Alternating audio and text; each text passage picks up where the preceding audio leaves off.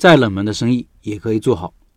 前段时间，社群里有位老板问家电清洗的生意能不能开个店，我当时的回复是：家电清洗类的需求很低频，开实体店很难赚钱，建议主要从线上接单子，比如五八同城打打广告。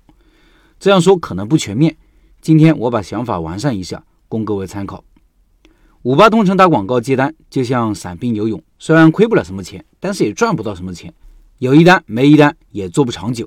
五八同城这个平台呢，骗子过多，鱼龙混杂，顾客对上面的广告也排斥。这种业务因为是个人性质，售后服务也存在问题。如果要正儿八经做一个生意，长久的做，我认为还是需要做一个实体店的，认真的装修一下，并且办理营业执照，给自己买一套专业的工装等等。当然，首先你也要正儿八经的去学个技术，买一套专业设备，因为这就是你的产品啊。无论做啥。产品只有超出百分之八十的水平，才更容易赚钱，才能持久的赚钱。这个店铺位置可以不是很好，甚至可以很差，因为这个生意并不需要人流量，也可以在写字楼里，这主要是成本的考虑。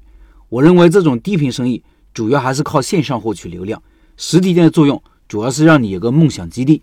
有句话说，有恒产者有恒心，做生意也一样，你有个店铺了，心才会安定，心安定了才能把事情做好。还有就是有实体店了，顾客会更加信任你，觉得你可靠、专业，售后服务也有保证。做这样的生意，最主要是扯流量从哪里来？我认为依然在线上，所以同城流量平台就是工作的重心。大众点评啊、美团团购啊，还有五八同城线上店铺都要建立起来，而且需要好好的运营。看到这里，你就知道我为什么上面特意强调有实体店，并且办理营业执照了吧？上这些平台接单都是需要营业执照的。你有了店铺，也可以在里面发布相应的介绍图片和视频，关注度和转化率肯定会更高。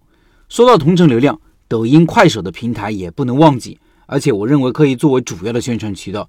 有了营业执照，建一个同城号，把平时清洗家电的视频拍下来作为宣传素材。你是同城号，视频就会推送给你店铺附近的人，有需求的人自然就会找你。平时还可以普及一些家电养护方面的知识，家电清洗前后的对比视频。甚至卫生、健康、安全方面的视频等等，我相信每个行业都有一些值得说到的东西，都可以拿出来分享。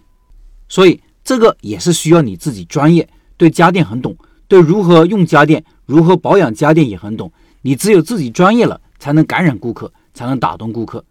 给大家分享一个视频，相信大家看了这个视频之后会很有感触。如果你家附近就有这么个家电清洗的师傅，你肯定会考虑的。这个视频我放公众号文章里了。听音频的老板可以到开店笔记的公众号查找对应文章看这个视频。